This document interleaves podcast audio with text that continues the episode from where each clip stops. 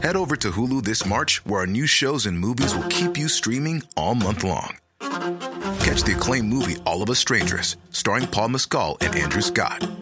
Stream the new Hulu original limited series We Were the Lucky Ones with Joey King and Logan Lerman. And don't forget about Grey's Anatomy. Every Grey's episode ever is now streaming on Hulu. So, what are you waiting for? Go stream something new on Hulu. Werbung in der Man Cave heute mit AG1, einer langen Partnerschaft dieses Podcasts. Ich habe da schon seit einiger Zeit einen eigenen Code namens Mancave, beziehungsweise einen eigenen Link, drinkag1.com slash mancave ist der und was sich dahinter verbirgt, das verrate ich euch jetzt. Ich nutze nämlich AG1 schon sehr lange selber und zwar ist das Ganze eine Unterstützung für die tägliche Nährstoffversorgung, die ich morgens quasi mit zu meiner Routine gemacht habe, neben Sport, Bewegung rausgehen und nicht direkt schon wieder irgendwelchen Blödsinn essen, weil AG1, wie gesagt, in verschiedenen Gesundheitsbereichen unterstützend wirken kann. Ähm, und ich halte auch eine Morgenroutine zusätzlich für relativ wichtig, weil sie auch natürlich dafür sorgt, dass der Kreislauf des Tages, wenn ihr euch morgens schon gut in Form bringt, dass er dann abends auch zeitig ähm, ins Bett geht und auch gut schlaft. Und das ist meiner Meinung nach wichtig. Ich habe jetzt ein paar Wochen hinter mir, wo es mir nicht so mega geil ging. Da ist, bin ich aus allem so ein bisschen rausgekommen. Man merkt halt einfach, wie das einen nicht gerade besser durch den Tag bringt. Aber das wollen wir ja hier vermeiden. Was macht AG1 also? Ähm, AG1 kann euch in verschiedenen äh, Gesundheitsbereichen unterstützend zur Seite stehen. Äh, das liegt vor allem an den Synergieeffekten der hochqualitativen Inhaltsstoffe, die sich zusammensetzen aus Vitaminen, Mineralstoffen, Bakterienkulturen und so weiter und so fort. Ähm, das kann alles unterstützend wirken für das Immunsystem, für den Energiestoffwechsel, die Muskelerholung, den Hormonhaushalt, die geistige Fitness, Knochengesundheit, Herzgesundheit, Nägel, Haare, Haut und so weiter und so fort. Ja, Haare ist jetzt bei mir eher nur noch auf, auf, auf Rückenbasis ein Thema, aber bei euch hoffentlich nicht. So, und ähm, genau. Wenn ihr da mehr erfahren wollt zu den gesundheitlichen Vorteilen und den einzelnen Nährstoffen, dann gibt es auch noch den Link in den Show Notes. Da findet ihr natürlich auch noch viel mehr Informationen. Ähm, aber das ist jetzt gar nicht, gehört gar nicht so eher hin, sondern eher so, wie schmeckt's, äh, wie wird's zubereitet, ähm, ich bereite das einfach mit einem Shaker zu, der mitgeliefert wurde. Man macht dann einen Löffel morgens schön in, man kann es auch abends machen, ich mache es halt morgens. Macht dann einen Löffel AG1 in die Flasche rein, schüttet Wasser drauf, shake das Ganze, trinkt das. Ich finde immer noch, dass es sehr entspannt schmeckt. Ähm, man hat meinen Claim, schmeckt wie ein guter Rasen, immer noch nicht auf die Packung gedruckt, aber irgendwann wird es passieren. Und dann ist das Ding halt drin und dann hat man morgens schon was für sich getan und ich äh, mag das wirklich sehr, sehr, sehr, sehr gern. Deswegen äh, schaut doch gerne mal vorbei. Der Link in den Show Notes, da könnt ihr noch ein bisschen Geld sparen. Da könnt ihr nämlich euch noch, äh, wenn ihr den Link nutzt, einen Jahresvorrat Vitamin D3 und K2 sichern, sowie fünf Travel Packs. Also das heißt, wenn ihr unterwegs seid, müsst ihr nicht die ganze Buchse mitschleppen, sondern ihr könnt dann einfach nur eure Travel Packs mitnehmen. Außerdem gibt es auch noch als Welcome Kit einen Shaker, einen Löffel und eine Dose zur Aufbewahrung dazu. Und genau, das ist das, was ihr wissen müsst. Wenn ihr noch mehr Informationen haben wollt oder mal Lust habt, ins FAQ reinzuschauen, dann nutzt, wie gesagt, den Link drinkag1.com slash mancave oder direkt den Code mancave und den findet ihr auch in den Shownotes. Das war's und jetzt viel Spaß mit der neuen Folge Mancave.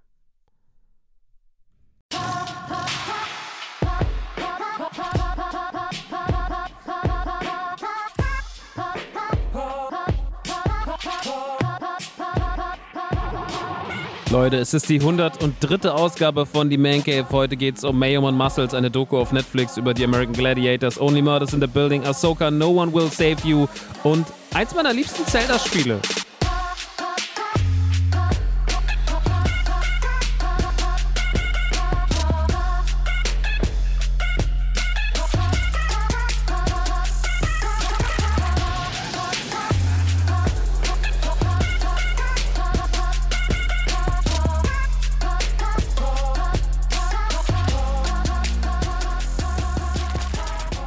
Leute, ein herzliches Willkommen in der 103. Ausgabe von Die Man Cave. Mein Name ist Maxi und ich bin gerade auf dem Wege, krank zu werden. Ich merke das leider schon seit gestern Abend. Es äh, kommt so langsam aus mir raus. Ich habe heute schon den ganzen Tag mit wahnsinnigen Gliederschmerzen zu dealen. Und während ich hier so sitze und die letzten zwei Stunden saß, merke ich, wie immer mehr in mir so ein Feuer der, der Krankheits-, äh, der Viren ausbricht quasi. Und ich habe mir gedacht, ich muss diese Folge hier noch schnell durchboxen, bevor ich dann out, äh, auch out of order bin. Deswegen herzlich willkommen mit mir, dem krank werdenden Maxe, denke ich. Ich hoffe, vielleicht äh, ist es auch nicht so, ja, aber momentan sieht es ein bisschen so aus. Mm, bevor wir heute reingehen in die ganzen vielen Themen und bevor wir natürlich auch in den Anagramm reingehen und so, ne, ihr wisst ja die typischen Infos hier, bla, bla, möchte ich mich einmal ganz kurz für was entschuldigen. Jetzt werdet ihr sagen, du entschuldigst dich für was? Hä, hast du was falsch gemacht? Hast du was Dummes gesagt? Nee, ich habe in dem Sinne nichts Dummes gesagt. Ähm, aber ich muss trotzdem was ein bisschen korrigieren, was mir die letzten Monate oder die letzten Jahre nicht so gut gefällt und was ich äh, auch merke, dass nervt irgendwie.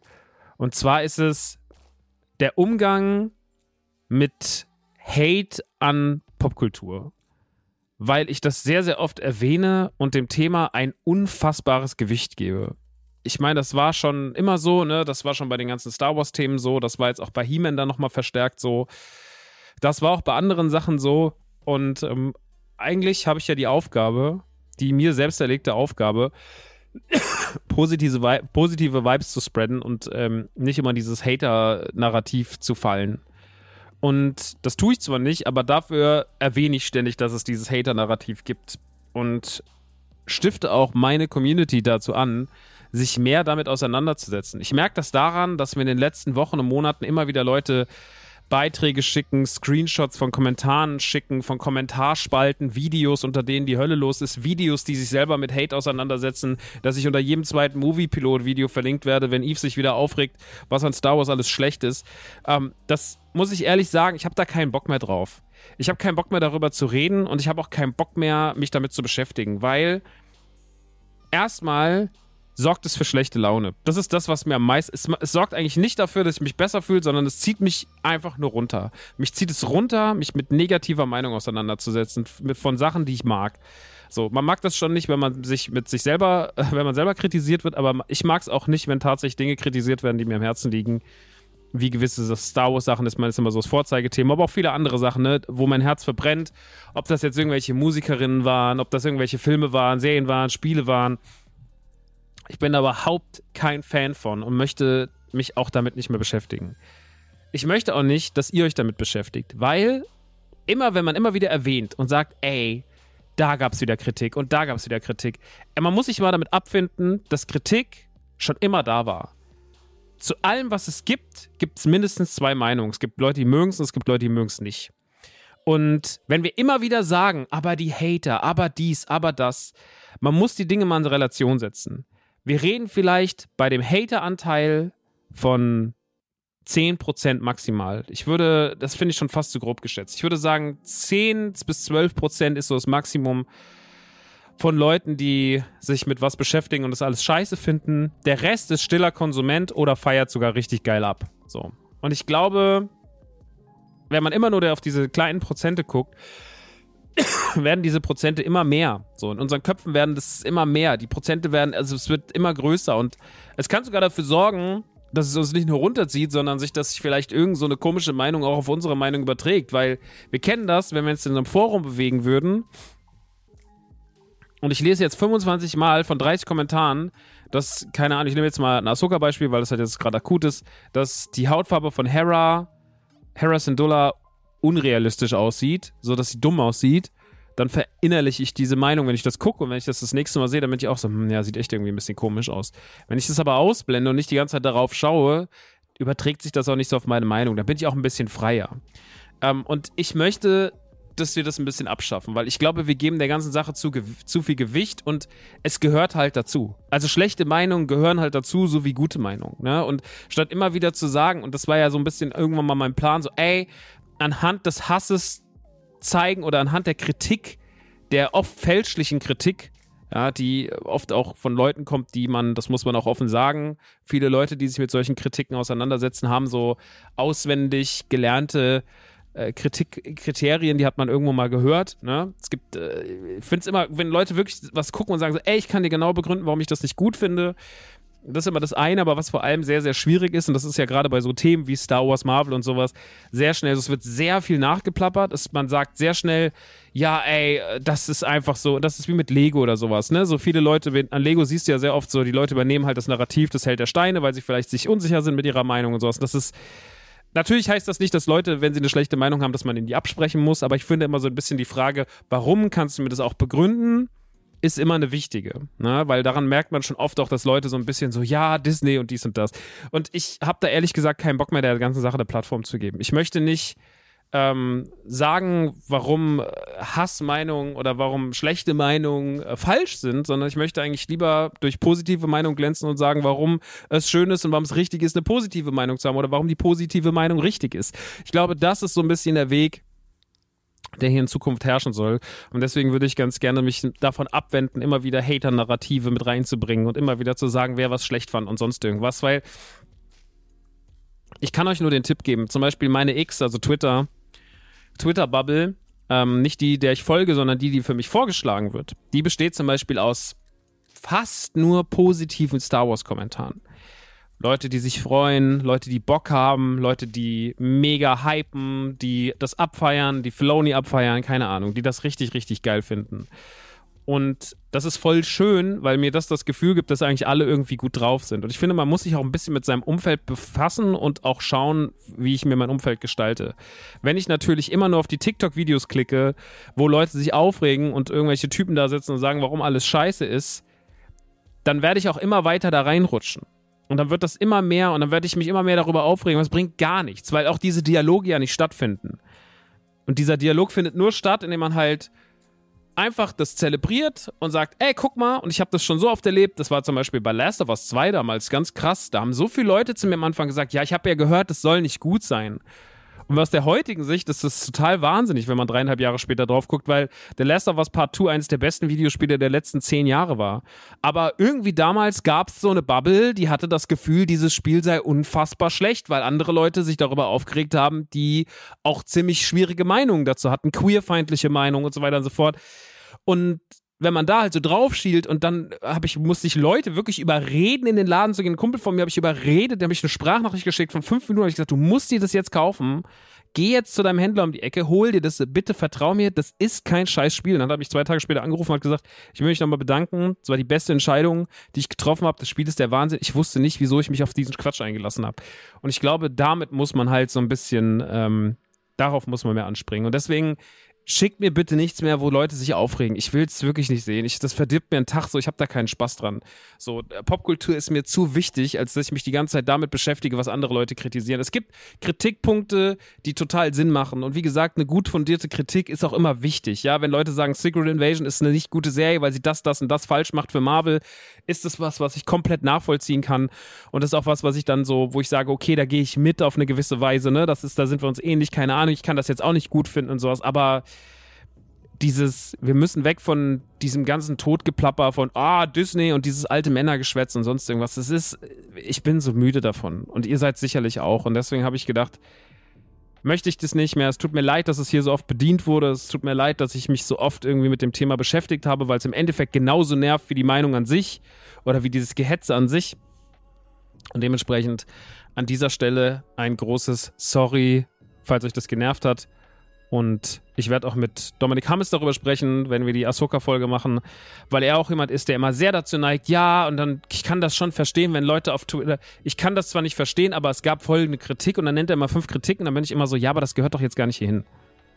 So, das ist immer so ein bisschen so Hanebüchen, ne? Und das, davon will ich weg, da habe ich keinen Bock mehr drauf und deswegen lasst uns davon weggehen. Ich glaube, das tut uns allen gut und äh, spreadet einfach Love. So, ich weiß, es klingt irgendwie easy und dumm, aber ich möchte irgendwie, dass wir so ein bisschen hier mit äh, guten, guten Feelings rausgehen.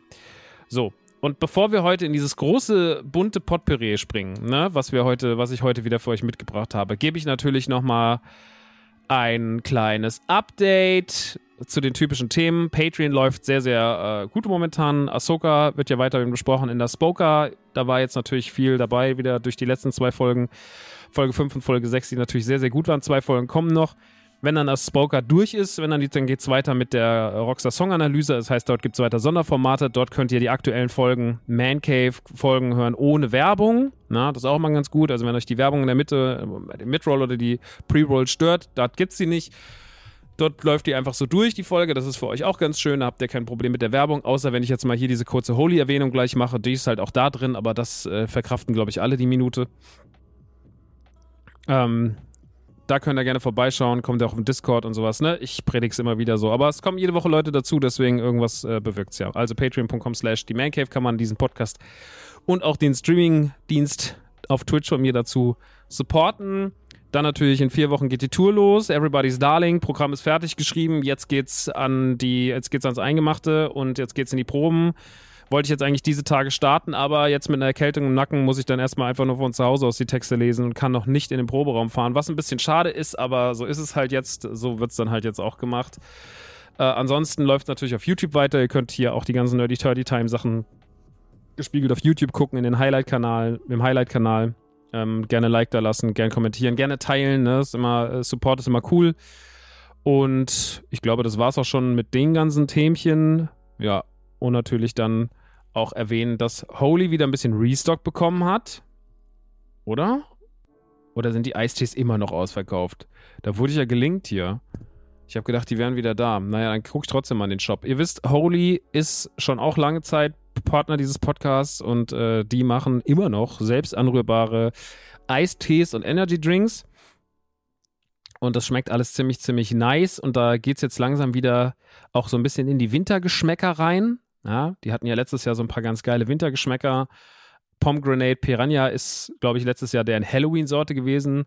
Und momentan ist einiges ausverkauft, sehe ich gerade. Die ganzen Eistees sind ausverkauft. Deswegen kann ich euch an Eistees gar nicht so viel empfehlen. Blackberry ist noch da mit schwarzem Tee. Ansonsten gibt es natürlich noch verschiedene Energy Drinks wie Pomgranate Piranha. Lief letztes Jahr bei denen richtig, richtig krass. Cactus Camel mit Cactus Feige, Gorilla Grape, grüne Traube. Und der, die Lions Lemonade ist noch da mit Mango und Kiwi. Dann gibt es noch verschiedene Shaker, dann gibt es noch verschiedene Flaschen, dann gibt es noch Probierpakete. Da habt ihr alle möglichen Sorten drin in diesen kleinen, in diesen kleinen Röhrchen. Da könnt ihr euch einfach mal durchprobieren durch die Eistees oder durch die Energy Drinks. Da gibt es verschiedenes. Das sieht auf jeden Fall ähm, gut aus mit 14er Probierpacken für 19,90 Euro. Und jetzt kommt der Clou, wenn ihr natürlich mit dem Code Nukular bestellt, dann könnt ihr 5 Euro bei der ersten Bestellung sparen. Und mit Nukular 10, wenn ihr schon mal bestellt habt bei Holy, dann könnt ihr damit 10% auf jede Bestellung sparen, egal ob eure zweite, fünfte, hundertste oder dreihundertste. Ihr könnt dann immer 10% sparen. Und das ist ja auch, umso höher der Warenwert ist, ist es ja sogar besser, wenn man vielleicht lieber den benutzt als äh, den 5-Euro-Rabattcode. Aber den 5-Euro-Rabattcode, den würde ich einfach mal bei diesen Probierboxen äh, probieren oder sowas, ne? Bei diesen Probier-Energy-Paketen, da ist es, glaube ich, ganz gut aufgehoben. Also Nukular, groß geschrieben für die ersten, für die erste Bestellung 5 Euro Rabatt oder Nukular 10 für 10% auf jede weitere Bestellung. Findet ihr aber auch alles in den Show Notes. Damit ist das Thema Holy schon durch. Damit ist, glaube ich, das Thema Werbeblock auch schon durch. Und damit haben wir das doch ganz kurz gehalten. Dann können wir direkt mal rein in mein, in mein äh, Wochenende, ähm, wo ich mich vielleicht auch erkältet habe. Und zwar, ich war in Trier.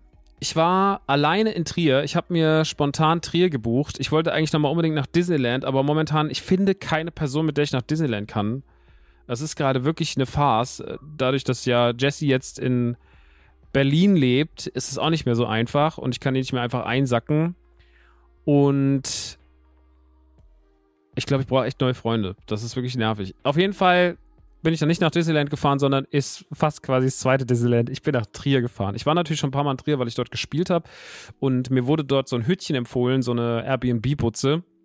Die hatte so einen riesengroßen Whirlpool im Wohnzimmer stehen vorm Fernseher stand ein riesengroßer Whirlpool für zwei Personen ausgelegt. Wenn man natürlich alleine darin rumlümmelt, auch sehr spannend. Ich habe mich dann einfach, ich kam Freitag an, ich glaube um halb sechs, habe mir sofort eine große Platte Sushi bestellt, habe Sushi gefressen und Rahmen gefressen, habe mich in die Wanne gelegt und habe dann dort einfach nur Switch gespielt. Und zwar Zelda The Minish Cap. Da komme ich aber gleich drauf. Das war mein Freitagabend. Ich habe einfach nur in diesem Pool gelegen, diesem Whirlpool gelegen und wollte einfach nur mal sein. Und dann am Samstag war das Wetter erstmal sehr, sehr schlecht. Das Bett war todesgemütlich. Das war eines der gemütlichsten Betten, in denen ich jemals geschlafen habe in den letzten Jahren. Also es war wirklich so ultra krass geil richtig, richtig flauschig und das war auch so ein bisschen in so einer Ecke drin. Ich habe mich richtig wohl gefühlt.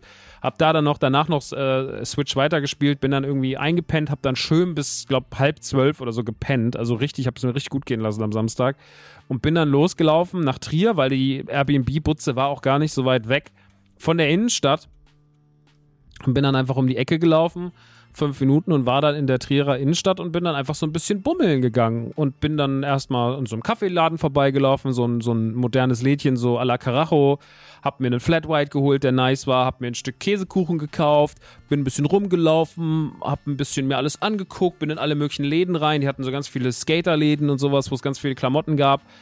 Leider nicht in meinen Größen. Ich brauche ja meistens immer 2XL, damit es schön weit sitzt und locker sitzt so, ne? Weil ich bin ja, wenn ich XL trage, ist mir das ein bisschen zu eng. Das mag ich nicht so. Ich mag jemand, ich bin jemand, der weite Klamotten, ich finde, das sieht besser aus. Deswegen ähm, hatte das leider nicht davon Rip and Dip, aber das muss ich mir dann irgendwie mal bestellen. Auf jeden Fall da ins Blue Tomato und sowas gegangen. Dann habe ich entdeckt, dass es dort einen Burgerladen gibt und zwar das Burgeramt, ein toller Burgerladen aus Berlin, den ich sehr, sehr sehr, sehr, sehr, sehr liebe. Da habe ich schon vor, vor neun Jahren einen sehr, sehr guten Burger mal gegessen, 2014. Und äh, den habe ich sehr geliebt und da hatte ich eine sehr gute Zeit.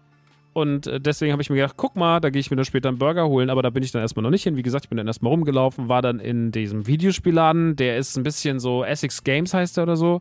Der ist so ein bisschen ramschig, aber die hatten so ein paar ganz coole Retro-Sachen. Die hatten noch so ein paar PlayStation 1-Spiele, die ich ganz gut fand, und ein paar NES-Sachen und so, so original verpackte und dann auch sogar noch Lorcana-Booster. Habe ich mir natürlich nicht nehmen lassen und habe mir noch die letzten Locana-Booster da gegönnt, die da noch rumlagen, die letzten sechs Stück auf Deutsch. Habe ähm, mir alles eingesackt, was ich haben wollte und war einfach, habe so eine kleine Shopping-Maus gemacht und bin in alle möglichen, war im Kaufhof, im Karstadt. Ich war so richtig in Kaufhäusern drin und so. Das war richtig nice. Es hat sehr, sehr viel Spaß gemacht. War einfach so eine schöne große Bummeltour. Und ich habe mir dann vorgenommen, ey, ich gehe heute einfach überall rein wo es irgendwie aussieht, als hätte ich da Bock drauf. Und dann war ich, äh, bin ich da hinten, so, habe ich, ach, was ist da hinten? Da sind ganz viele Leute. Und dann bin ich da lang gelaufen. Und dann bin ich in Dom und habe mir den Trierer Dom angeguckt und habe sogar noch 1,50 Euro extra Eintritt bezahlt für die Schatzkammer und habe mir die Schätze in der Schatzkammer angeguckt und sowas. Und es war sehr, sehr schön. Es war sehr, sehr schön. Der Trierer Dom ist auf jeden Fall, sieht aus wie eine Resident Evil 4 Kulisse. Ähm, wahrscheinlich liegt es daran, dass Resident Evil sich eher an solche also für mich war es so krass, die haben das ja gemacht wie bei Resident Evil, aber es ist ja eher so, naja, Resident Evil hat es halt eher gemacht wie die Kirchen. Aber ich bin ja ein dummer Junge, deswegen mich kann man ja mit sowas begeistern. Ich habe mich sehr gefreut, bin dann durch den Trierer Dom gelaufen, habe mir das alles schön angeguckt und ähm, war da auch relativ lange drin. Ne? Da bin ich noch weiter durch die Gassen gezogen, war noch beim X-Comics und sowas.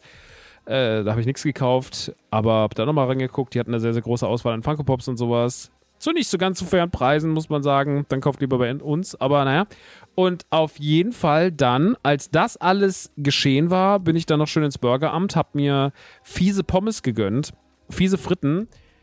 Die sind mit Remoulade, verschiedenen anderen Soßen, einem kompletten Burger Patty, glaube ich, und nochmal mit Nacho und so ein bisschen Cheese. Also fiese Fritten ist komplett gerechtfertigt und ein Cheesecore Burger, der so ein bisschen geschmeckt hat wie ein Royal TS. Ne, wie ein Royal mit Käse von Mc's, aber in der Edelvariante. Das war auch lecker. Es hat mir beides sehr, sehr gut gefallen. Es war ein sehr, sehr gutes Essen. Es war ein sehr, sehr, sehr, sehr schöner Mittag. Ich war so vier, fünf Stunden in der Stadt, habe es sehr genossen, bin einfach alleine rumgelaufen, hatte gute Laune, das Wetter war nice, Stadt war schön voll. Es war einfach irgendwie cool. Und das hat mir Spaß gemacht. Dann habe ich mir gedacht, gut, jetzt hast du das auch mal gesehen. Und dann bin ich wieder in mein Zimmer, hab da noch ein bisschen rumgelegen. Dann bin ich mir nochmal was zu trinken holen gegangen bei Kaufland. Bin nochmal über die Mosel gelaufen, war da nochmal ein bisschen gucken, war im oberasozialen Kaufland. Also Kaufland ist eh immer scheiße, aber das war besonders scheiße. Grauenvoller Laden, wirklich. Also, ich war letztes Jahr in diesem ganz schlimmen Target mit Jesse, als wir in den Staaten waren, in Anaheim. Und so auf dem Level. Aber der Target hatte wenigstens noch coole Sachen und der halt nicht.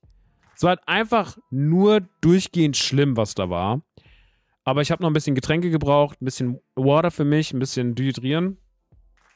Und dann habe ich mich den restlichen Abend, na, genau, fünf Stunden in den Whirlpool gelegt und habe Ghostbusters Afterlife geguckt und habe angefangen, Arnold zu schauen. Arnold ist die Dokumentation über Arnold Schwarzenegger und über seinen Werdegang. Und das hat mir auch gut gefallen. Da will ich jetzt noch gar nicht so viel drüber reden, weil ich die noch nicht fertig geguckt habe, aber ich bin ja ein Arnold Schwarzenegger-Fan. Ich finde ihn ja einen krassen Typen. Das ist immer ein Sympathieträger gewesen. Der hat eine krasse Story. Der ist krass sympathisch und schon immer für mich gewesen. Ich als Kind der 80er, 90er. Und dementsprechend habe ich mich natürlich gefreut und habe die ersten zwei Folgen davon geguckt. Ich glaube, es fehlen noch zwei oder so. Ist auf jeden Fall sehr, sehr spannend, kann ich auf jeden Fall empfehlen, wenn man den Typen mag. Aber ich werde da vielleicht nochmal ausführlicher drüber reden, wenn ich es wirklich fertig geguckt habe, jetzt nach eineinhalb Folgen, da ein Urteil mir zu bilden. Wäre, glaube ich, nix. Gibt's auf Netflix. Aber Ghostbusters Afterlife kann ich nach wie vor immer noch empfehlen. Der macht mir einfach gute Feelings, ne? Ich finde immer noch, dass der am Ende sich mit Fanservice überflutet und dass der am Ende ein Problem hat, der Film. Aber gerade so diese ganze Anfangssachen, auch so dieses ganze, wir packen die Karre aus, wir fahren durch die Stadt, ein Mancha ist am Start und so.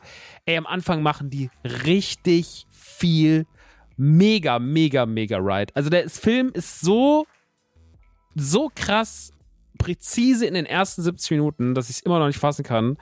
70, 80 Minuten ist der Top und dann wird es ein bisschen, ja, also die ganze, dass wir nochmal den Schlüsselmeister, die Schlüsselmeister brauchen, das ist ein bisschen unangenehm. Aber auch mit dem Finale, mit dem Spengler und so, das ist alles schon sehr, sehr geil gemacht so. Und ich bin sehr, sehr gespannt, wo der zweite Teil hingeht, der jetzt auch, glaube ich, fast abgedreht ist, der sich jetzt aufgrund der Strikes äh, verschoben hat die Streiks in den Staaten und deswegen ein bisschen später kommt. Aber da ist noch ein bisschen Zeit.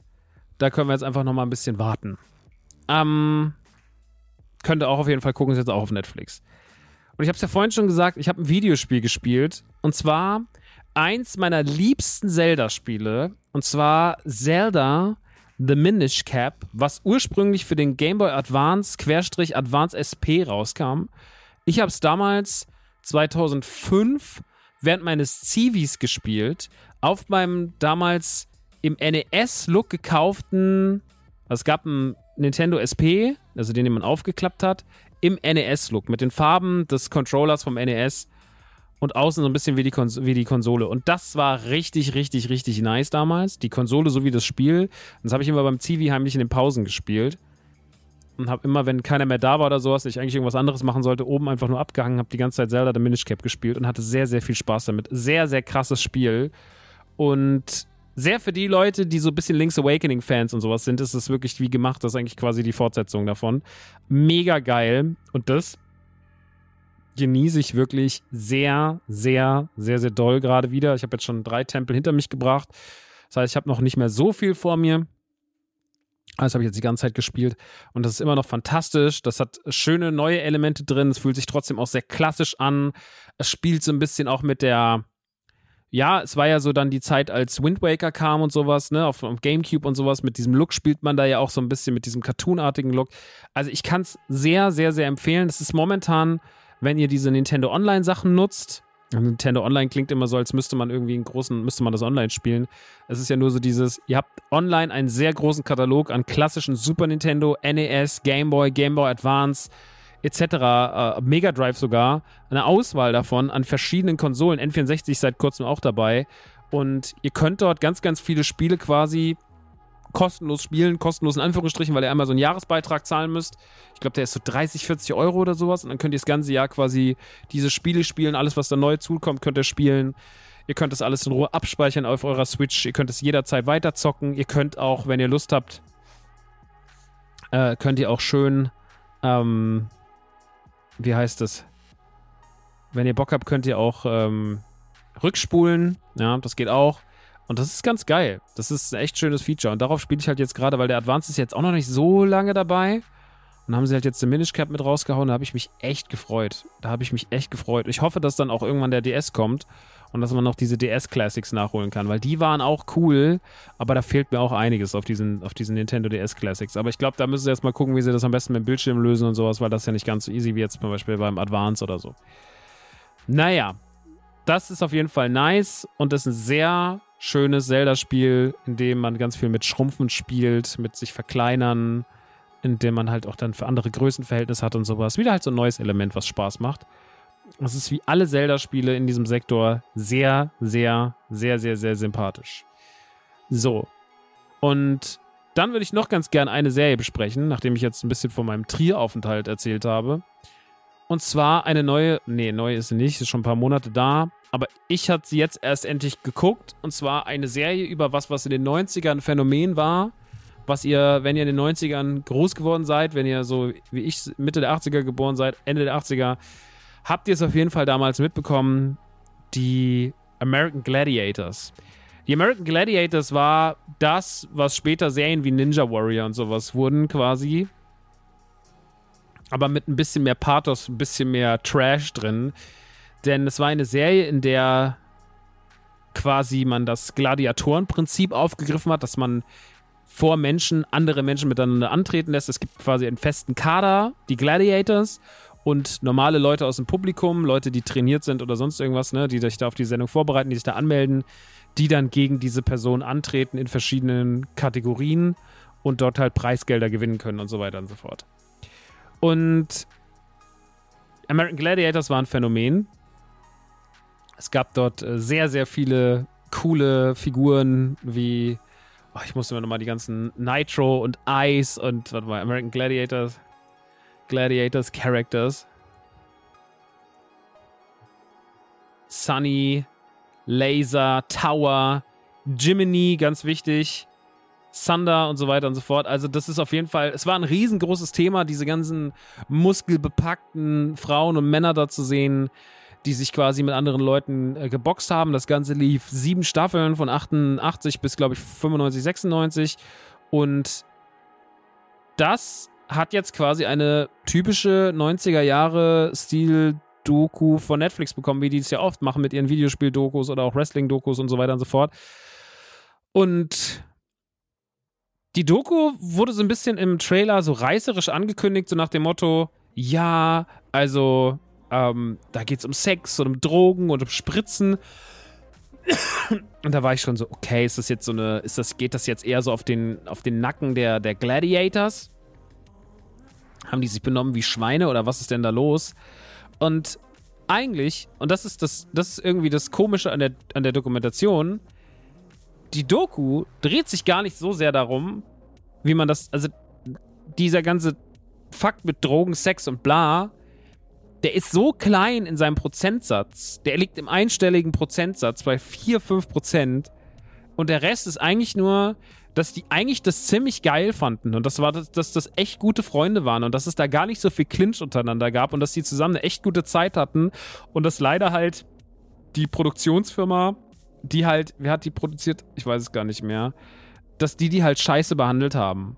So. Und das ist so, da, das ist so das Einzige, was man darin kritisieren kann, dass die halt, während diese Sendung produziert wurde, nicht cool behandelt wurden. Ansonsten macht die Doku mega viel Spaß. Die ist echt sweet. Die Figuren, das macht echt Spaß, denen zuzuschauen es ist echt cool, deren Geschichten zu hören. Es ist auch teilweise ein bisschen emotional. An ein, zwei Stellen ist vielleicht auch ein bisschen so unnötig zu emotional, wenn es dann noch um Familien und sowas geht, die damit überhaupt nichts zu tun haben. Und dann auf einmal sagt, einen Moment bitte, ich muss mal ganz kurz weinen. Ähm, das ist manchmal so ein bisschen sehr, sehr drüber, finde ich. Das aber so, wie sie halt die Amis das machen. Aber im Großen und Ganzen mag ich die Präsentation. Die gibt einem natürlich schöne 90s-Vibes. Äh, das macht sich Spaß, das dabei anzugucken, dieses trashige Format wie sich Fernsehen damals halt auch angefühlt hat, die großen Schriften, das Pathetische da drin. Jiminy ist sehr, sehr cool. Also Michael M. Horton, der, der spielt quasi die Rolle von, von Jiminy, füllt. Ähm, der ist so ein bisschen der Chef der Doku, hat man das Gefühl, neben dem Darsteller von Nitro. Der Schauspieler von Nitro heißt, also im wahren Leben hieß Nitro Danny Lee Clark. Genau, und die zwei sind so ein bisschen so die, die Gesichter der Dokumentation. Und das ist echt schön, denen so zuzuhören, wie die das so erzählen und was sie zu, so zu haben. Und das macht mega Bock. Und dementsprechend, ich fand es eine sehr, sehr, sehr, sehr, sehr sympathische, coole Doku mit sehr, sehr coolen Leuten und hatte damit wirklich eine gute Zeit. Also ich kann das euch nur empfehlen, wenn ihr euer Netflix-Abo noch habt. Ich gucke in letzter Zeit nicht so viel Netflix, aber das hat sich mal wieder gelohnt für mich. Und ähm, jetzt nutze ich wieder Netflix auch ein bisschen öfter, weil wenn ich da schon jeden Monat so und so viel Kohle für bezahle, will ich da mal, mal reingucken. Deswegen gucke ich jetzt auch die Arnold-Sache oder habe da jetzt auch äh, Afterlife geguckt. Und das war wirklich gut. Das hat mir wirklich, das ist kurzweilig. Das geht nicht so lange. Ich glaube, das waren sechs Folgen oder so. Ah, 30 Minuten, 30, 40 Minuten. Und das guckt man mal so weg an einem Abend. Ich habe dabei so Lego gebaut und ich habe es richtig genossen und war richtig drin. Und das hat mir gute Feelings gegeben. Es ist natürlich schade zu hören, was sie so, wie man so mit denen umgegangen ist trotzdem hat die Sache irgendwie ein Happy End und zu sehen, dass die alle irgendwie noch Freunde sind und dass es denen irgendwie auch größtenteils gut geht und dass es jetzt nicht alles so wrestlemäßig alles so Krüppel sind, die da irgendwie mit ihren Pissbeuteln sitzen und überhaupt nichts mehr können und sowas, das äh, ist schon ganz geil. Und deswegen guckt die ruhig. Die macht sehr, sehr viel Spaß. Die gibt es auf Netflix, heißt Muscles and Mayhem, eine American Gladiators äh, Doku. Und die hat mir gut gefallen. Okay, jetzt gehen wir ganz kurz in die Werbung. Und nach der Werbung geht es dann auch schon direkt weiter. Dann habe ich nämlich noch ein paar andere Themen für euch. Bis gleich.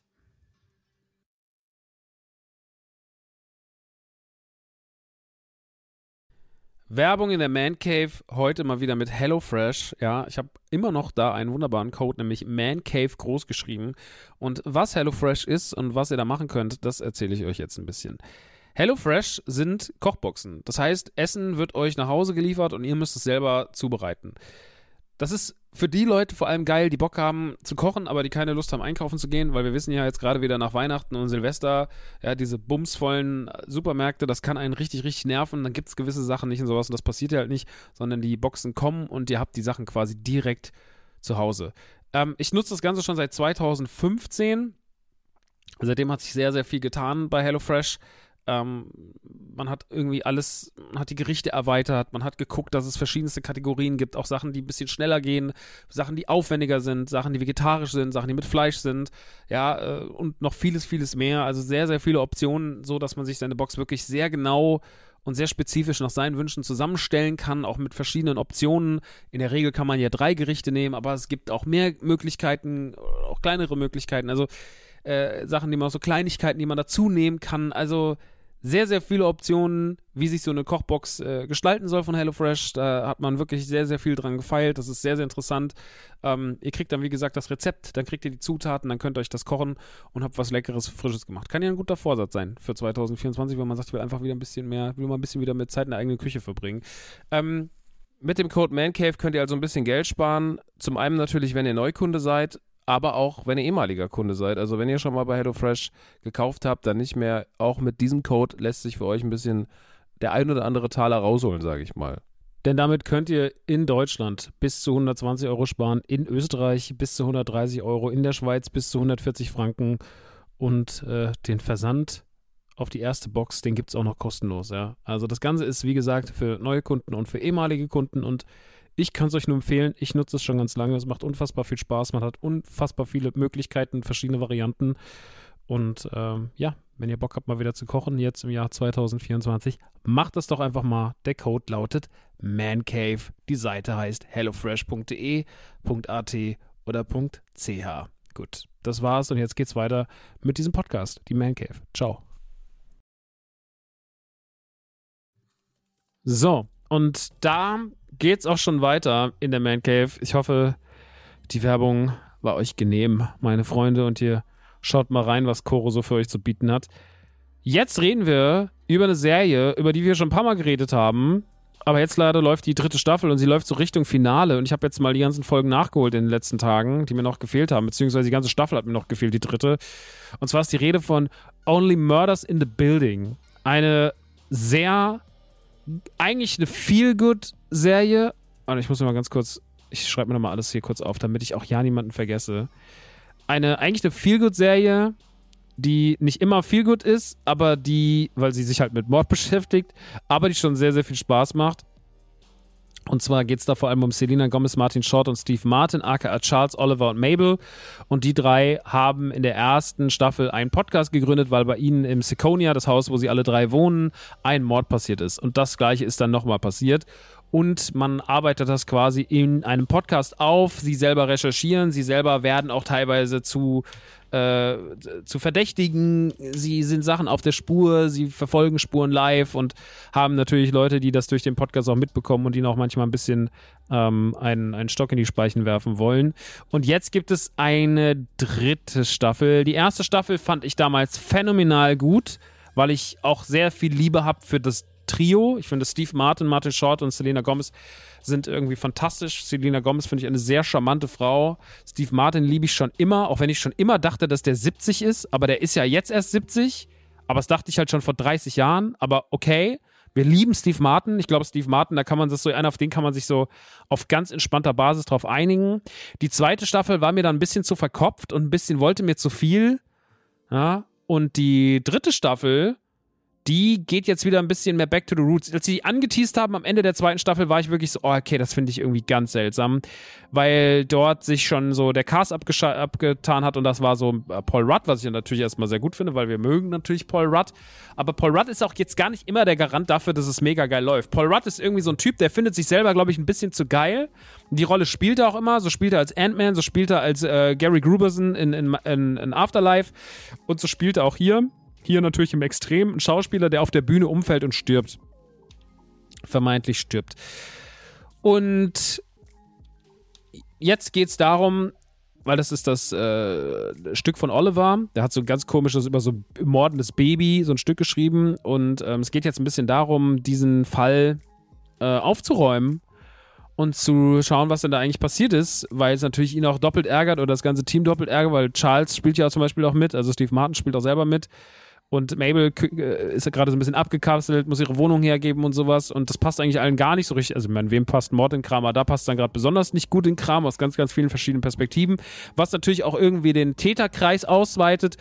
Und ähm, da gibt es dann ganz viele Figuren, die interessant sind. Zum einen gibt es Dicky, das ist so der von, von der Rolle. Wie heißt denn eigentlich die Rolle von Paul Rudd? Steht das hier? Das finde ich immer so irre, wenn man bei Google was eingibt, ne? Deswegen kannst du dich auf Google überhaupt nicht verlassen. Warte mal. Weil Google ist echt immer ganz schlecht bei sowas. Warte mal. Also, wir machen es jetzt mal hier so. Only Murders in the Building. So, wie heißt die Rolle von. Das wird sie mir wahrscheinlich jetzt auch nicht sofort ausspucken hier, ne? Tina Fey. Ben. Genau, Ben ist die Figur, um die es geht, die gestorben ist, vermeintlich gestorben ist. Dann haben wir auch noch ähm, die wirklich äh, sehr großartige Meryl Streep drin, die eine Schauspielerin spielt, die auch an dem Stück dabei ist. Und das Lustige ist, dass die großartige Meryl Streep äh, als Loretta auftritt und Loretta irgendwie eine Figur ist, die eigentlich gar nicht so richtig gut schauspielen kann, ein bisschen verwirrt ist und das ist sehr, sehr lustig, das dann zu sehen. Und äh, Loretta hat anscheinend irgendwie eine größere Geschichte. Dann gibt es noch diesen Dicky, der der Betreuer ist von Ben. Dann gibt es noch ein paar Schauspielerinnen in dem Theaterstück selber und Leute drumherum, wo man sagt so, hm, okay, die könnten es sein. Dann gibt es so einen sehr dubiosen, sehr schönen Mann namens Tobbert, ähm, dem seine Mutter hat ihn benannt nach Robert, aber mit T statt R. und ähm, auf jeden Fall, der ist dann auch noch so ein Schönling, in den dann auch noch Mabel sich verguckt. Und es ist sehr spannend, weil wir wieder sehr viele Figuren haben. Und was ich an der Serie schon immer mochte und mag, ist, dass sie sich nicht so ernst nimmt. Die ist ist ein bisschen so dieses Agatha Christie-Ding, aber alles auf so einem Feel-Good-Level. Also sehr, sehr Feel-Good, sehr, sehr, allein schon der Cast verspricht es ja, ne? Steve Martin, Martin Short, das ist ja schon mal so eine, so eine, so eine sympathische Kombi, die trotzdem auch dunkle Momente haben, die trotzdem auch äh, nicht einfach sind, die trotzdem auch Charaktere sind. Natürlich, sie sind äh, Exzentriker. Ähm, auch Mabel hat dunkle Seiten und sowas. Also man präsentiert diese sehr sympathischen Figuren doch auch ein bisschen vielschichtiger, was mir ganz gut gefällt. Und generell ist der Sprung immer wieder von da nach da, nach da, nach da manchmal schon ein bisschen hektisch. Also ich finde, das haben sie in der ersten Staffel am besten hinbekommen. Die erste Staffel war meiner Meinung nach eine, grandiose Staffel. Die hat sehr, sehr, sehr, sehr viel richtig gemacht. Gerade so dieses ganze Ding rund um diesen, um diesen tauben, tauben und stummen Sohn äh, von, von, von Teddy. Ich weiß gar nicht, wie die Rolle heißt, aber der hat auf jeden Fall Theo. Und Theo hat zum Beispiel eine ganz tolle Folge gehabt, in der, glaube ich, gar nicht gesprochen wird oder wo man nichts hört, die stumm lief. Das war sehr, sehr krass, die Folge. Die war sehr, sehr gut. Das war so ein richtig intensives Erlebnis. Und äh, in der zweiten Staffel haben sie dann was anderes probiert. Das hat meiner Meinung nach nicht so gut funktioniert.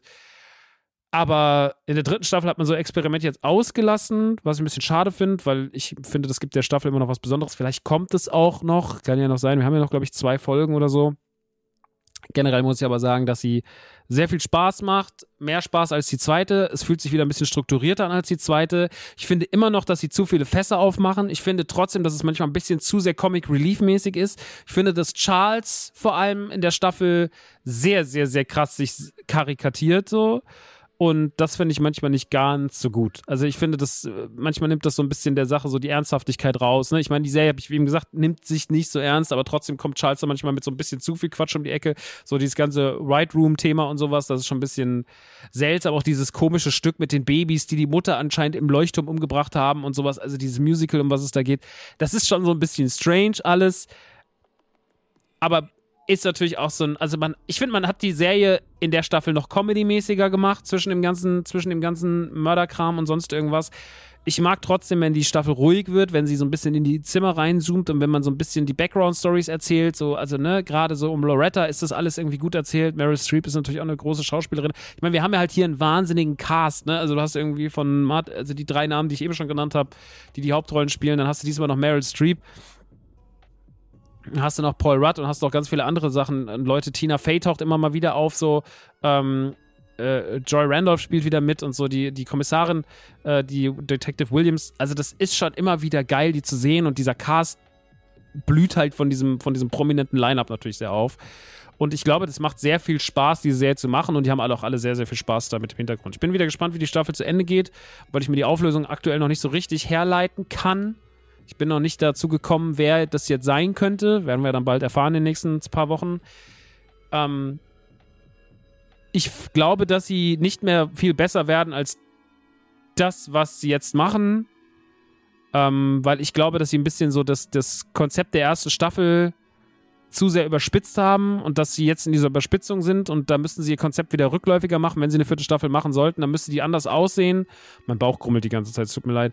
Und deswegen, ich finde Only Murders in the Building gut.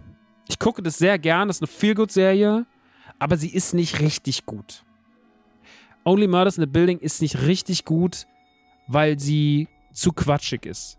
Zu quatschig, an den falschen Momenten manchmal quatschig und weil dieses Überspitzte Überhand genommen hat. Und deswegen glaube ich, dass wenn sie das nochmal besser hinkriegen wollen, dann müssen sie ihr Konzept wieder ein bisschen mehr auf die erste Staffel münzen, weil die erste Staffel hatte von allem genau das richtige äh, Häufchen, ja, jede Zutat war irgendwie genau richtig portioniert und ich finde, hier ist gerade wieder ein bisschen viel Gags, bisschen viel Quatsch, bisschen viel Ironie drin. Und das macht manchmal die prickelnden Fälle irgendwie nicht mehr ganz so prickeln und macht auch manchmal so, sorgt manchmal für so komische Momente im Plot. Und das finde ich manchmal so, hey Leute, weiß ich jetzt nicht, wie ich das finden soll. Also da gab es zum Beispiel so eine Verhörszene, die ist so seltsam erzählt. Und da denke ich mir mal so, eigentlich kann man das schöner erzählen. Mit nicht viel Mitteln. Und ich bin kein Regisseur, ne? Aber ich, ich habe es ja schon oft genug anders gesehen. Und jetzt hier diesen sehr kuriosen, sehr tollpatschigen Weg zu wählen, ja, macht Spaß, ist aber am Ende des Tages einfach zu quatschig, um es so richtig ernst zu nehmen. Und ich glaube, das ist so generell das Problem. Only Murders in the Building macht Spaß, aber man kann es nicht so hundertprozentig ernst nehmen. Und das ist schon seit Staffel 2 da das Problem. Das Problem hat die dritte Staffel in kleiner immer noch, nicht mehr so stark wie in der zweiten Staffel. Aber ja, dementsprechend, es ist gut, ihr könnt es euch reinziehen. Wenn ihr Fans seid, macht ihr nichts falsch. Aber die erste Staffel bleibt meiner Meinung nach die beste, mit Abstand. Aber sie ist besser als die zweite und das ist okay. Gut. Was absolut alles richtig macht, ist natürlich Ahsoka das muss natürlich heute nochmal ganz kurz über Ahsoka geredet werden. Ich meine, ich mache Ahsoka, den, den Talk. Und äh, ja, was soll ich euch jetzt noch groß darüber sagen? Ihr werdet sagen, Max, wir haben es verstanden. Du bist ein riesengroßer Ahsoka-Fan. Du hast jetzt jede Folge darüber geredet, wie krass es ist. Wir haben's dann, haben es auch bald überstanden. Ihr habt es dann überstanden, wenn die nächste Folge da ist. Dann sind nämlich endlich alle Folgen da. Und dann ist das Thema Ahsoka auch durch. Und dann ist wahrscheinlich das Thema Star Wars auch für 23 durch, weil ich glaube, es ist ja nichts mehr geplant. Skeleton Crew hat sich von Dezember 23 in unbestimmten Zeitraum 24 verschoben wegen der Streiks. Und damit ist das Star Wars-Thema dieses Jahr durch. Dann hatten wir aber ein sehr gutes Star Wars-Jahr. Wir hatten eine sehr gute Staffel Mando, die nicht die beste war. Eigentlich die schwächste Staffel Mando, aber eine schwache Staffel Mando ist immer noch eine gute Staffel Mando. Und wir hatten mit Ahsoka eine der besten Serien bis dato. Ich meine, ich will jetzt nicht zu sehr vorgreifen, weil zwei Folgen kommen noch. Man kann es noch versauen. Und das ist manchmal aber leider auch bei Star Wars abzusehen, dass das mal passiert. Aber momentan aus dem jetzigen Standpunkt heraus muss ich sagen, ey, das ist vielleicht die beste Star Wars Serie im Gesamtpaket. Wieso ist Ahsoka die beste Serie im Gesamtpaket? Ich finde, Endor ist eine fantastische Serie. Und nicht nur auf Star Wars Level, sondern generell unter allen Serien. Das ist eine der besten Serien der letzten Jahre. Die komplette Inszenierung, das Drehbuch, die Schauplätze, die Ernsthaftigkeit, die andere Darstellungsweise von Star Wars, die in Endor, die ich so gefeiert habe, bleibt einzigartig. Aber es war halt auch nicht so viel Star Wars. Es war nicht so viel Space Wizards. Es war nicht so viel. Es war nicht so bunt, sondern es war düster, es war dreckig, es war gefährlich. Und das mochte ich sehr, weil es eine komplett andere Nuance war, die Star Wars davor noch nicht so hatte. Oder die in Rogue One nur angedeutet wurde, aber die Tony Gilroy hier nochmal wirklich ans Limit ausgereizt hat. Und das fand ich fantastisch. In Ahsoka.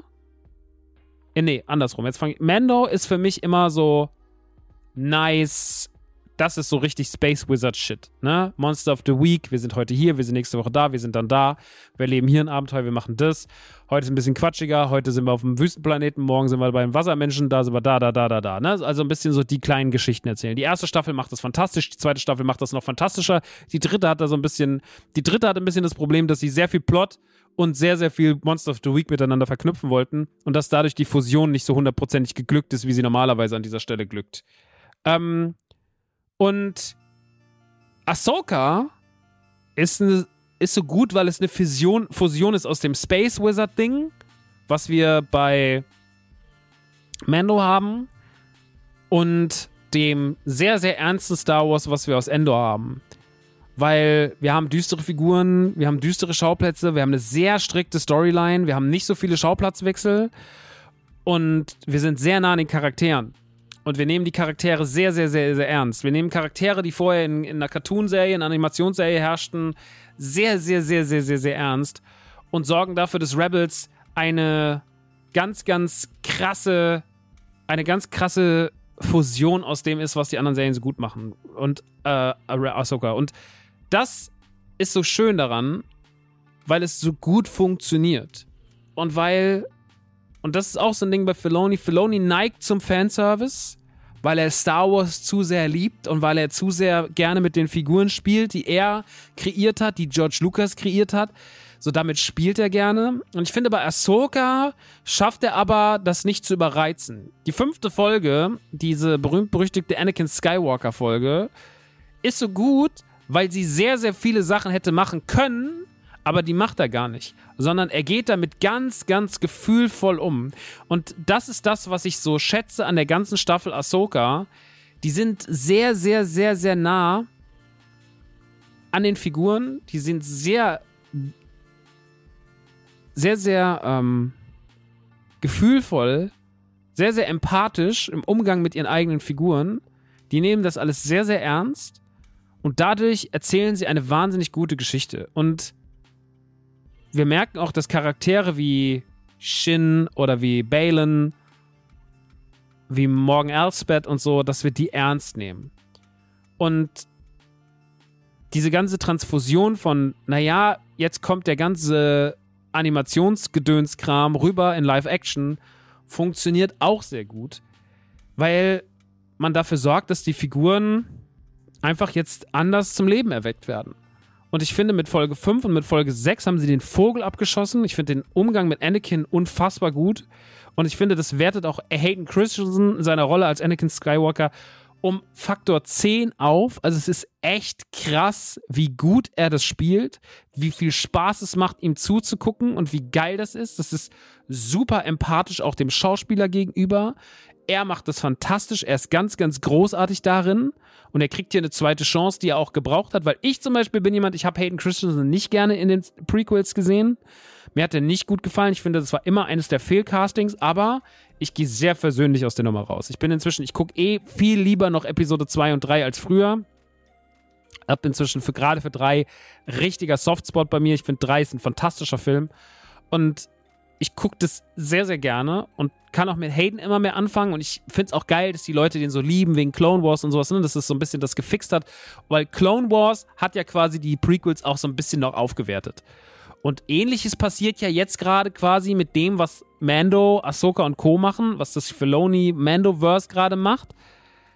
Passiert ja auch damit, dass er jetzt quasi diese Elemente nimmt und die Sequels aufwerten will.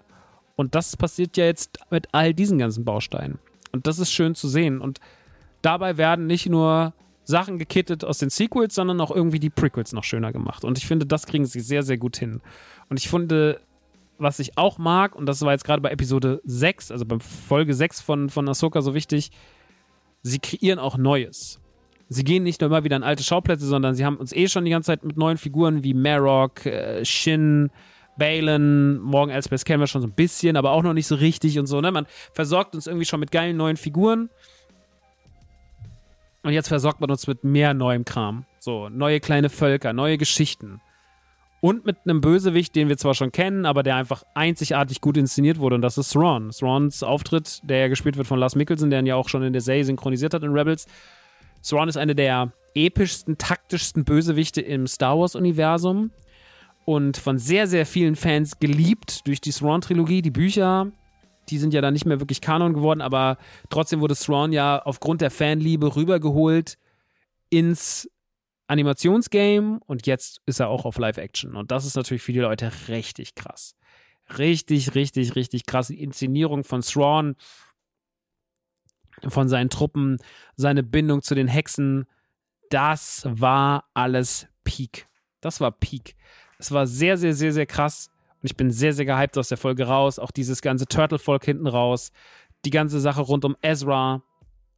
Die Ezra-Sache hatte ein paar Lücken, aber im Großen und Ganzen war das so schönes Star Wars. Es war so schönes, erhellendes, ein positiv stimmendes Star Wars, wo wir uns nicht die Gedanken machen müssen, die wir vielleicht bei Obi-Wan oder bei Boba hatten, uns Dinge schönreden müssen und so. Und das zeigt mir, dass sie sehr respektvoll mit den ganzen Themen umgehen und auch immer besser lernen, mit ihren Franchises umzugehen. Und das respektiere ich sehr, dass sie sehr gut sind, ihre Franchise immer besser zu verstehen, die Fans immer besser zu verstehen, trotzdem auch selbstbewusst an Sachen ranzugehen. Das schätze ich sehr daran. Und deswegen hat sich Ahsoka nach dem guten Start, der okayen Folge 3, der sehr guten Folge 4, mit Folge 5 und mit Folge 6 für mich auf den, auf den Zenit geschossen. Und jetzt kommen ja noch zwei Folgen und ich bin mal gespannt, wie das Finale aussieht. Wir diskutieren so ein bisschen darüber auf Patreon in den Aspoka-Folgen und da gibt es auch sehr viel Easter Eggs und sowas, auch noch zu den letzten zwei Folgen. Und wenn ihr da live dabei sein wollt, quasi wie ich meine Meinung kundtue und äh, darüber rede, dann seid ihr herzlich eingeladen zu joinen. Gut. Und damit kommen wir zum letzten Thema für heute. Und das Thema lautet No One Will Save You. Ein Film mit der bezaubernden Caitlin Dever, die wir schon mal gesehen haben in zum Beispiel einer meiner Lieblingskomödien der letzten Jahre, und zwar Booksmart. Und die Regie führt Brian Duffield. Der hat schon so ein paar so Streaming-Filme gemacht, unter anderem Love and Monsters auf Netflix oder auch The Babysitter auf Netflix mit Samara Weaving. Ähm, beide Filme finde ich so, naja, Love and Monsters fand ich wirklich grauenvoll. Ähm, The Babysitter, damit konnte ich noch ein bisschen was anfangen, aber auch nur auf so einem Trash-Faktor. Und das ist jetzt kein Film, wo ich sage, guck den mal, sondern das ist so ein Film, wo ich sage, den habe ich mal gesehen. Na, wenn er aus Versehen läuft, dann macht man, muss man nicht unbedingt ausmachen, aber es gibt auch Besseres. Caitlin Dever liebe ich, wie gesagt, weil Booksmart ist für mich eine der besten Komödien der letzten Jahre und sie übernimmt hier die Hauptrolle. Und das ganz Besondere an ihrer Hauptrolle ist, sie redet nicht. Sie sagt nichts, so gut wie nichts. Generell redet in diesem Film niemand. Der Film wird unter dem Genre Horror Science Fiction gehandelt und wir sehen am Anfang Brian, also gespielt von Caitlin, die in einem Haus lebt. Das ist so ein bisschen so ein Landhaus, bisschen abgeschottet, ist so eine süße Person, die so ein bisschen was übt und so, wie sie mit Menschen umgeht und sowas, aber so sehr abseits vom Schlag zu sein scheint, auch alleine zu sein scheint und die immer sich so Puppenhäuser baut und so ein bisschen auf dieses ganze. Ja, die ist so ein bisschen, also sie mag keiner so richtig im Dorf. Die läuft dann auch mal so rum und grüßt die Leute, aber keiner grüßt sie zurück. Und woran das liegt, wissen wir zu dem Zeitpunkt noch nicht. Sie hat aber irgendwas anscheinend verbockt. Sie schreibt auch die ganze Zeit Briefe an ihre alte Freundin, ähm, Mord und Mord, mit der ist irgendwas. Anscheinend hat sie was zu verantworten, was mit Mord passiert ist. Das war anscheinend meine beste Freundin und irgendwas ist da schiefgelaufen. Naja, und so passiert es, dass sie eines Tages, nachdem wieder sie von allen wie Dreck behandelt wurde, nach Hause kommt, sich in ihr Bett legt, in ihrem kleinen süßen Häuschen, mit ihren Puppenhäuschen unten und sowas und ihren Schallplatten, die sie hört. Und irgendwas draußen auf einmal vom Haus passiert. Beziehungsweise es macht Geräusche und es scheint so, dass jemand in das Haus eindringt. Und wenn man den Trailer sieht, dann denkt man, also der Trailer wirkt wie ein kompletter Horrorfilm, der nur in diesem Haus spielt. Und ich kann euch schon mal sagen, diese 90 Minuten spielen bei weitem nicht nur in dem Haus. Und der Trailer, den solltet ihr euch vielleicht gar nicht angucken, weil der verrät euch ein bisschen viel. Zumindest verrät er euch fast alles, was an dem Film gruselig ist. Weil der Film ist tatsächlich nicht so gruselig. Wenn man den Trailer sieht, denkt man, oh mein Gott, das ist ja der krasseste Horrorfilm. Aber im Gegen er führt uns auch so ein bisschen wie der Trailer damals zu Barbarian in so eine falsche Richtung. Aber trotzdem auch noch nicht so richtig. Und ich will eigentlich gar nicht so viel darüber sagen, weil ich glaube, umso weniger man über den Film weiß, keine Trailer gesehen hat und sonst irgendwas, umso mehr Spaß macht er, umso mehr überrascht er einen auch. Das ist so einer von diesen Filmen. Deswegen würde ich die Leute, die den ernsthaft gucken wollen, den gibt es auf Disney Plus seit letzter Woche, ist eine Hulu-Produktion, aber Hulu sind, die läuft ja meistens auch bei uns auf äh, Disney Plus. Und für Fans von Nope oder Science ist es auf jeden Fall ein Film, den ich euch empfehlen kann. Mir hat der Spaß gemacht, ich fand den gut. Ich fand den nicht überragend, wie andere Leute den gerade abfeiern, aber ich fand den gut. Und für die Leute, die den schon gesehen haben oder denen das jetzt nicht so wichtig ist, da werde ich noch ein bisschen mehr über den Inhalt reden und vielleicht auch über den Interpretationsansatz, weil ja zum Schluss doch schon ganz schön viel los ist, sage ich mal. Und dementsprechend ähm, will ich da ganz kurz drauf eingehen. Also für die Leute, die jetzt ausschalten, schön, dass ihr da wart. Vielen, vielen Dank fürs Zuhören und bis in zwei Wochen.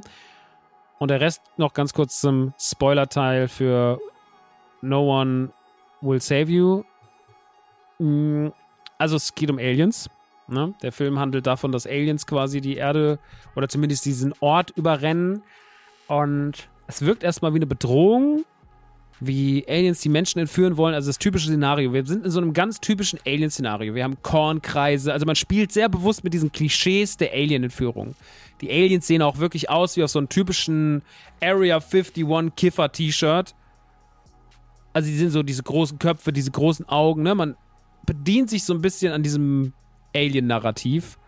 Und das finde ich auch ganz gut, dass man das macht, weil das trotzdem einen so ein bisschen in eine enge, äh, in, eine, in ein bisschen in so eine falsche Ecke äh, führen soll. Eine Ecke, mit der wir nicht so richtig wissen, wo wir hindenken sollen. Weil wir, die Aliens wirken zwar bedrohlich, aber sie bedrohen einen gar nicht so richtig. Und wenn man das Ende betrachtet, in dem Ende gibt es ja quasi für sie so ein gutes Szenario. Es geht ja für sie gut aus. Wir erfahren dann, dass sie quasi in ihrer Vergangenheit quasi ihre beste Freundin Mord umgebracht hat. Aus Versehen in einem Streit. Dass sie deswegen von allen gehasst wird. Dass sie deswegen in dem Ort keinen Anschluss mehr findet. Dass sie verstoßen ist. Und sie will ja dann auch fliehen, aber sie wird wieder zurückgeholt. Und sie wird auch von Menschen attackiert, die quasi von diesen Aliens infiziert wurden, übernommen wurden. Und am Ende liegt sie dann quasi, da spielt man auch bei so einem typischen Alien-Klischee, wie auf so einem Untersuchungstisch. Und man arbeitet so ein bisschen ihre Vergangenheit auf. Man sieht, was sie getan hat. Es gibt auch diese Szene, wo man sieht, dass sie selber sich im Wald quasi, dass wie ein Klon von ihr existiert. So eine ganz reine Version, mit der sich dann irgendwie, die sich dann gegenseitig so abstechen. Und äh, dass dann diese Version quasi überlebt, also ihre normale Version überlebt und die Klonversion wird abgemurkst und dann wird sie ja von den Aliens nochmal hochgeholt. Und dieser Interpretationsansatz des Endes ist für mich, dass diese Aliens eigentlich gar nichts Böses wollen, sondern dass die eigentlich auf die Erde gekommen sind, weil man denkt immer so, komm mal auf die Aliens, wollen immer alles kaputt machen. Wir sind immer in diesem Master-Text-Denken, ne? Aber ich glaube, also wenn wir also ich gehe jetzt mal von mir aus. Wenn ich jetzt auf einen neuen Planeten komme, ne, dann wäre ich interessiert, die Leute dazu kenn kennenzulernen und zu studieren und zu wissen, was passiert da. Also was sind das für Geschöpfe, was machen die, wie sie gestalten ihren Alltag und so weiter und so fort. Und ich glaube, so ist die Denke von den Aliens auch. Die kommen auf die Erde, um die Menschen irgendwie besser zu verstehen. Und dieses Szenario, damit müssen die Aliens halt irgendwie dealen. Und das finde ich irgendwie eine schöne Idee. Eine schöne Idee, dass sie quasi auch Brian helfen wollen und dass sie quasi so ein bisschen dafür sorgen wollen, dass die Welt ein besserer Ort wird. Weil das, was sie am Ende machen, ist ja quasi dafür sorgen, dass die Menschen sich ihrer Probleme entledigen, dass sie vielleicht, also vielleicht auch durch Gehirnwäsche. Es, wir wissen es ja nicht so viel, weil es ja so schemenhaft erzählt wird. Aber ich verstehe diesen Film als keine bösen Absichten der Aliens, und Brian, die quasi sich selber reingewaschen hat und die ja dann von oben, durch diese Stimme von oben, durch dieses Dröhnen, quasi so ein bisschen befreit wird, dass die jetzt so ein bisschen dort mit ihrer Schuld und sowas sich nochmal wohlfühlen darf und quasi von den Aliens so dieses Geschenk kriegt, als du warst ewig die Ausgestoßene, aber wir sehen deine Reue, wir sehen deine Taten und wir wissen, dass du eine gute bist und deswegen darfst du jetzt in dieser perfekten Welt leben. So habe ich den Interpretationsansatz für mich jetzt vorhin, als ich den zu Ende geguckt habe vor der Aufzeichnung, gedeutet. Das kann natürlich Quatsch sein, aber das ist jetzt so meine schnelle. Ähm, ich habe da nochmal ganz kurz mit Jessie gesprochen, ob man mit der telefoniert. Und die hat das auch so, die hat den auch gestern gesehen und hat den auch für sich so in diese Richtung gedeutet. Und das finde ich auf jeden Fall ein Ansatz, der mir ganz gut gefällt. Aber das muss natürlich nicht der Finale sein. Ne? Auf jeden Fall, unterm Strich, fand ich den Film fantastisch. Der hat Spaß gemacht. Das ist, wie gesagt, für Fans von Science und von, ja, sowas wie Nope oder so ist der auf jeden Fall cool. Ich mag so Filme immer, die ein bisschen kleiner sind, die so ein bisschen ländlicher sind und sowas. Ähm, ich finde den nicht überragend, wie gesagt, aber der hat mir, hat mir Freude bereitet. Ähm, er ist nicht so gruselig, wie ich gedacht habe. Er hat einen schönen, interessanten Ansatz. Er hat schöne Interpretationsmöglichkeiten. Er hat sympathische, sehr klischeebelastet, aber sehr sympathische Aliens. Und unterm Strich hatte ich damit eine sehr gute Zeit. Den gibt es jetzt auf Disney Plus. Ich meine, Film geht, der Film geht 90 Minuten, der klaut euch jetzt nicht drei Stunden eurer Zeit. Der erzählt euch eine kleine Geschichte. Er hat eine besondere Erzählweise durch dieses Nicht-Reden. Der ist in die Bildern ganz schön so. Die Animationen sehen jetzt für so eine Fernsehproduktion nicht scheiße aus. Und im Großen und Ganzen mochte ich den sehr gern. Und da kann man auf jeden Fall viel mit anfangen. Deswegen, wenn ihr den noch nicht gesehen habt oder wenn ihr vielleicht interessiert wart und so ein bisschen so einen Anreiz gebraucht habt, guckt ihn auf jeden Fall. Also damit verliert man nichts. Da habe ich schon für schlechtere Filme im Kino Geld bezahlt. Und ich hätte ihn, glaube ich, eh gerne im Kino gesehen. Ich glaube, das wäre ein sehr, sehr cooles Kinoerlebnis gewesen, aber ähm, für so groß hat man den Film dann wohl doch nicht erachtet. Schade, aber naja, ist jetzt wie gesagt auf Disney Plus, heißt No One Will Save You. Und damit war es das auch schon. Damit sind wir bei exakt einer Stunde. Und ähm, ja, mehr habe ich auch nicht. Mehr habe ich auch an diesem Tage gar nicht. Aber ich hoffe, es hat euch trotzdem Spaß gemacht. Ich merke immer mehr, dass mein Kopf und sowas anfängt zu kribbeln. Ich werde immer kranker, deswegen will ich auch gerade zum Ende kommen. Ich hoffe, ihr hattet eine gute Zeit. Ähm, wir hören uns in zwei Wochen wieder. Wie gesagt, wenn ihr Lust auf mehr habt, Aspoka ist auf äh, Patreon. In äh, vier Wochen geht die Tour los und so weiter und so fort. Ich freue mich auf euch. Und es sei denn, sofern ich wieder gesund werde und überhaupt nur zum Proben komme, ansonsten muss ich freestylen, stehe einfach nur 90 Minuten auf der Bühne und sage, kennt ihr Frauen, kennt ihr Schuhe? Mal gucken. Ich hoffe, das wird's nicht. Leute, passt auf euch auf, habt eine gute Zeit und bis in zwei Wochen wieder. Tschüss.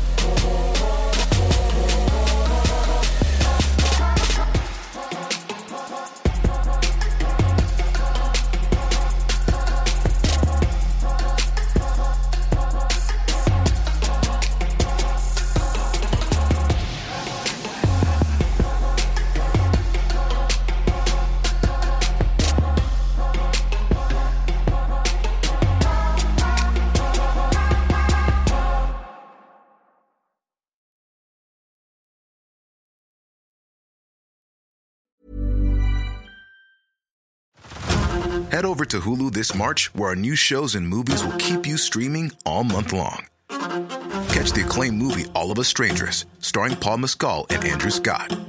Stream the new Hulu original limited series We Were the Lucky Ones with Joey King and Logan Lerman.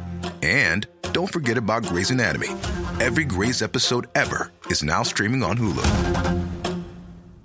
So, what are you waiting for? Go stream something new on Hulu.